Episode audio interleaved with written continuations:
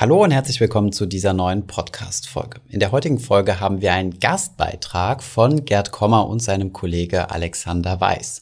Sie haben sich mit der Frage auseinandergesetzt, ob es eher sinnvoll ist, einmalig sein Geld zu investieren oder eher phasenweise. Also wenn ihr zum Beispiel in der Situation seid, dass ihr einen größeren Betrag geerbt habt, zum Beispiel 50.000 Euro, dann habt ihr euch sicherlich schon mal die Frage gestellt, soll ich jetzt alles auf einmal in den Aktienmarkt investieren oder das in mehrere Scheibchen, zum Beispiel in zehnmal 5000 Euro aufteilen und das dann so phasenweise investieren?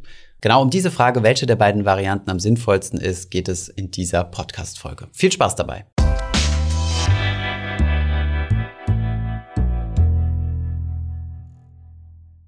Hi zusammen, mein Name ist Alexander Weiß von Gerkommer Invest und Gerkommer Capital. Kollege Kommer und ich werden uns in diesem Video der Fragestellung widmen, ob man sein Geld auf einen Schlag in den Aktienmarkt investieren oder doch besser als Phaseninvestment in mehreren Tranchen in den Markt hineingehen soll. Worum geht's genau?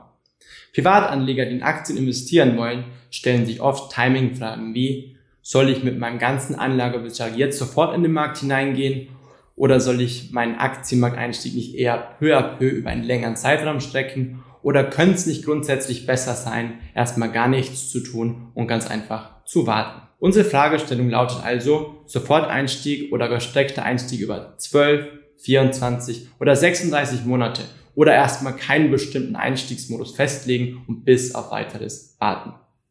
Wir analysieren alle drei Alternativen aus elf verschiedenen Blickwinkeln. Beginnen wir mit Gesichtspunkt 1 die statistische Renditeerwartung. Aus Sicht der Wissenschaft besteht kein Zweifel, dass der Soforteinstieg Ansatz in die Zukunft gerichtet eine höhere erwartete Rendite hat als der gestreckte Einstieg. Diese Feststellung ist statistisch eindeutig. Doch was steckt eigentlich dahinter? Aktien besitzen bei normalen Bewertungsverhältnissen eine etwa siebenmal so hohe Renditeerwartung wie das Sparbuch, also die risikofreie Anlage. Zweitens haben Aktien immer eine Renditeerwartung größer Null komplett unabhängig davon, auf welchem Bewertungsniveau sie gerade stehen. Somit verpasst man jeden Tag, an dem man nicht investiert ist, Rendite im Sinne des Erwartungswertes. Und drittens sind Aktienkurse kurz- und mittelfristig nicht verlässlich genug prognostizierbar, als dass man mit Kursprognosen nach Kosten und Risiko eine zuverlässige Mehrrendite gegenüber dem Marktdurchschnitt erzielen könnte.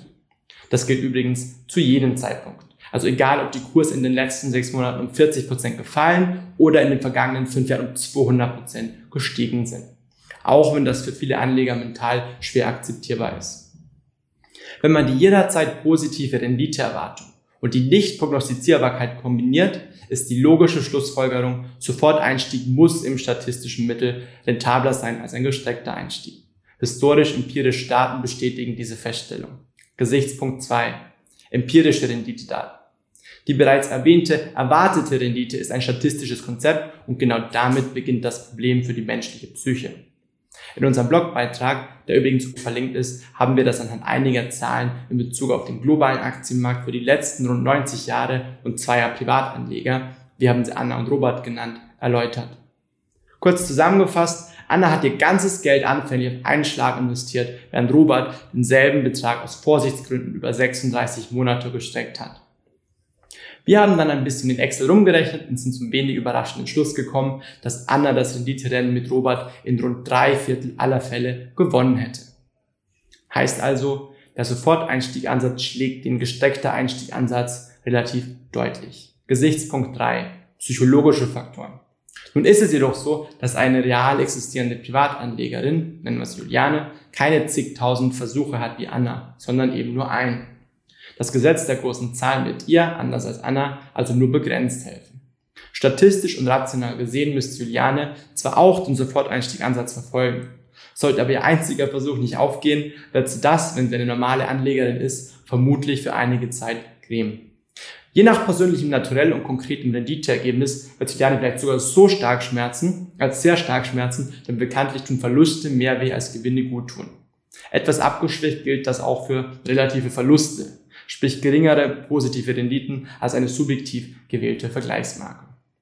Weil das so ist, dürften die meisten Privatanleger, die eben kein stark vernunft- und datengesteuerter Homo economicus sind, im Sinne ihrer psychologischen Rationalität besser mit der Methode gesteckter Einstieg fahren. Also damit ihren Aktienmarkteinstieg mechanisch über 12 bis 36 Monate in mehreren Tranchen zu strecken. Gesichtspunkt 4. Abwesenheit von Time Diversification. Zeitdiversifikation. Die in der Finanzbranche und den Finanzmedien oft gehörte Aussage, dass sich Renditeunterschiede für bestimmte Betrachtungsperioden umso mehr annähern, je länger die Zeitfenster sind, stimmt so eigentlich gar nicht. Auch bei sehr langen Betrachtungszeiträumen von zum Beispiel 20 oder sogar 30 Jahren spielt der konkrete Einstiegszeitpunkt für den Endvermögenswert eine nennenswerte Rolle. Die Renditeangleichung im Sinne des Endvermögenswerts, also die kumulative Rendite, findet gerade nicht statt. So gesehen existiert keine Zeitdiversifikation und auch kein die Zeit hält alle Wunden. Aktienrisiko nimmt in dieser Betrachtung nicht mit der Länge des Anlagehorizonts ab und das Timing des Einstiegs ist renditemäßig auch bei langeren Betrachtungshorizonten bedeutsam. Das ändert jedoch rein gar nichts an der vorhin getroffenen und glasklaren Feststellung, dass die Methode Soforteinstieg der Methode gestreckter Einstieg statistisch, empirisch ganz klar überlegen ist. Ein ausschließlich rational agierender Anleger würde es in allen Marktsituationen über die Methode gesteckter Einstieg präferieren. Aber immerhin, Zeitdiversifikation existiert allerdings in dem Sinne, dass das sogenannte Shortfall Risk mit der Länge des Investmentzeitraums bei Aktien abnimmt. Also das Risiko, eine gegebene Mindestrendite, wie zum Beispiel Null, nicht so erreichen. Außerdem muss man hierzu ergänzen, dass in der real existierenden Welt die allermeisten Privatanleger über Zeiträume ab fünf Jahren immer wieder Cash in das Portfolio hineingeben oder Cash aus dem Portfolio herausnehmen. Und überall, wo das der Fall ist, nimmt der Rendite-Einfluss des erstmaligen Einstiegszeitpunkts, um den es in diesem Video primär geht, in der Tat ab. So, das waren die ersten vier Gesichtspunkte unserer Analyse. Ich übergebe das Wort jetzt an Gerd, der euch die restlichen sieben darlegen wird. Gesichtspunkt Nummer fünf: Der Ausstiegszeitpunkt ist genauso wichtig wie der Einstiegszeitpunkt. Viele Privatanleger hadern mit dem genauen Timing ihres Markteinstiegszeitpunkts bei Aktien, weil sie Angst haben, in den nächsten 12 bis 60 Monaten eine im Vergleich schlechte Rendite oder sogar einen Verlust einzufahren. Das ist verständlich und rational. Weniger rational ist, dass die gleichen Anleger sich jedoch keine oder nur wenig Sorgen um das Timing ihres Marktausstiegs machen. Für die Gesamtrendite über einen bestimmten Zeitraum ist nämlich dieser Zeitpunkt des Exits nicht einen Deut weniger wichtig als der Zeitpunkt des Einstiegs. Trotzdem hat die Mehrheit der Privatanleger gar kein oder, oder fast kein Problem damit, wann genau sie ihre Aktienanlagen veräußern. Diese mentale Asymmetrie ist eines der vielen, unendlich vielen Beispiele dafür, wie irrational wir in wirtschaftlichen Dingen sein können. Gesichtspunkt Nummer 6. Konsistenz bei Investmentsentscheidungen. Eine kleine Fallstudie. Privatanleger Oliver tätigte vor sechs Jahren im April 2014 ein Investment in einen MSCI World ETF. Die Anlage ist jetzt 100.000 Euro wert. In diesen gut sechs Jahren erzielte Oliver ungefähr die historisch langfristige Weltaktienmarktrendite inflationsbereinigt rund 5,5 Prozent per annum vor Steuern und Kosten. Damit ist Oliver zufrieden. Vor wenigen Monaten erbte Oliver von seinem Großonkel weitere 200.000 Euro. Das Geld ist soeben auf seinem Konto eingegangen, Erbschaftssteuer bereits bezahlt. Oliver möchte an sich sein MSCI World Investment um die vollen 200.000 Euro aufstocken, hat aber Angst, in diesem Moment einen ungünstigen Zeitpunkt zu erwischen. Die weiteren Auswirkungen der aktuellen Corona-Krise auf den Aktienmarkt erscheinen ihm derzeit im August 2020 zu unklar und alles ist zu bedrohlich. Deswegen will Oliver erst einmal abwarten. Wie lange abwarten und bis zu welchem Ereignis, darauf will sich unser Oliver nicht festlegen. Mit dieser Vorgehensweise ist Oliver ein exzellentes Beispiel für eine verbreitete Form von Anlegerirrationalität, die an eine moderate Form von Schizophrenie erinnert. Würde Oliver logisch und konsistent handeln, müsste er nämlich entweder die ersten 100.000 Euro sofort aus dem Markt herausnehmen, also seine ETF-Anteile verkaufen, oder aber die neuen 200.000 Euro sofort im Ganzen investieren. Oliver tut aber weder das eine noch das andere. Stattdessen misst Oliver das aus seiner Sicht bestehende Aktienrisiko für die investierten 100.000 Euro völlig anders, nämlich er stuft es offenbar als akzeptabel ein, als für die noch nicht investierten 200.000 Euro, bei denen das Aktienrisiko offensichtlich nicht akzeptabel ist. Das ist irrational und inkonsistent, aber zugleich völlig normal. Die Mehrheit aller Privatanleger geht so vor. Gesichtspunkt 7. Market Crash Timing. Wenn die Märkte über mehrere Jahre merklich nach oben tendiert haben, dann poppt mit der Verlässlichkeit einer Schweizer Luxusuhr in der Privatanleger-Community das Thema Crash-Timing auf. Das ist die Vorstellung, man könne überdurchschnittliche Renditen erzielen, indem man mit einem bestimmten Geldbetrag auf einen starken Kurseinbruch, zum Beispiel 30 Prozent nach unten wartet und erst dann in den Markt einsteigt. Mit dieser Vorstellung haben sich in den letzten Jahrzehnten viele Wissenschaftler auseinandergesetzt. Fast alle kamen demselben negativen Ergebnis. Crash Timing ist ökonomisch unattraktiv. Wir selbst haben in unserem Blogbeitrag Timing des Markteinstiegs funktioniert es vom März 2019 eine populäre Crash-Timing-Strategie für den Zeitraum 1970 bis 2018 simuliert. Der Beitrag ist unterhalb dieses Videos verlinkt. Unser Ergebnis darin stimmt mit dem Konsens in der Literatur überein. Crash-Timing ist eine Loser-Idee. Einer der wichtigsten Denkfehler, den Crash-Timer begehen, ist das Übersehen der statistisch hohen Opportunitätskosten, Opportunitätskosten des Nicht-Investiertseins vor dem Crash. Gesichtspunkt Nummer 8, Cost Averaging der Cost-Averaging-Effekt. Ein mit der Fragestellung Soforteinstieg versus gestreckter Einstieg inhaltlich verwandtes und in gewisser Weise sogar identisches Thema ist der bekannte Cost-Average-Effekt, zu Deutsch Durchschnittskosteneffekt. Er wird im Zusammenhang mit Fondssparplänen oft erwähnt.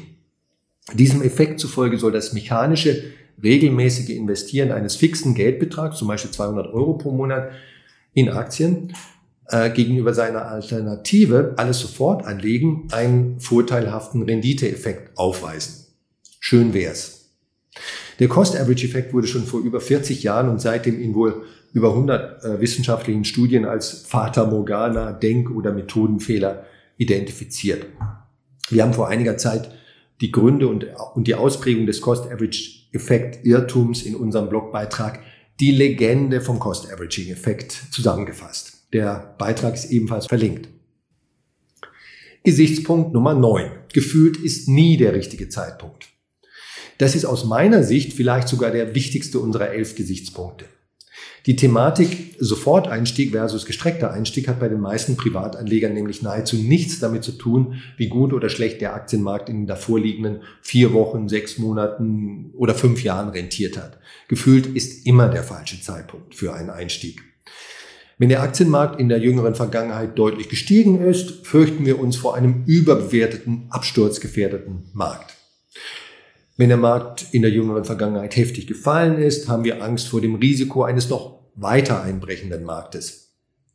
Jeder kennt in diesem Zusammenhang das abgedroschene äh, Börsenbonmot, greife nicht in ein fallendes Messer. Das ist eine der dümmsten Anlegerweisheiten. Und so sieht das jedenfalls der Immobilieninvestor und Multimillionär Rainer Zittelmann und wir stimmen ihm zu. Wenn der Markt über längere Zeitpunkt ohne ganz klare Richtung stark hin und her schwappte, wie das in den ersten acht Monaten von 2020 der Fall war, dann glauben viele, man müsse erstmal abwarten, bis er sich wieder beruhigt hat. Ergo, alles in allem hört man von einem Privatanleger also die Aussage, ich möchte meinen Einstieg in den Aktienmarkt erstmal noch aussetzen und äh, noch warten. Vor einem halben Jahr hätte ich diese Bedenken nicht gehabt und wäre sofort reingegangen, dann ist das typischerweise Selbsttäuschung.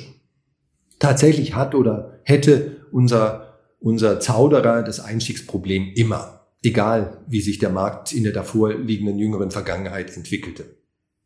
Die wirkliche Einstiegshürde unseres vorsichtigen Zögerers ist gar nicht die aktuelle Verfassung des Marktes, wie er sich vorgaukelt, sondern seine höchsteigene Psychologie. Peter Lynch, einer der ganz, ganz wenigen Fondsmanager, die über mehr als zehn Jahre eine korrekt gewählte Benchmark deutlich geschlagen haben, sagte in diesem Zusammenhang einmal, Zitat, Anleger haben mit der Vorbereitung auf oder dem Antizipieren von Marktkorrekturen viel mehr Geld verloren als in den Marktkorrekturen selber.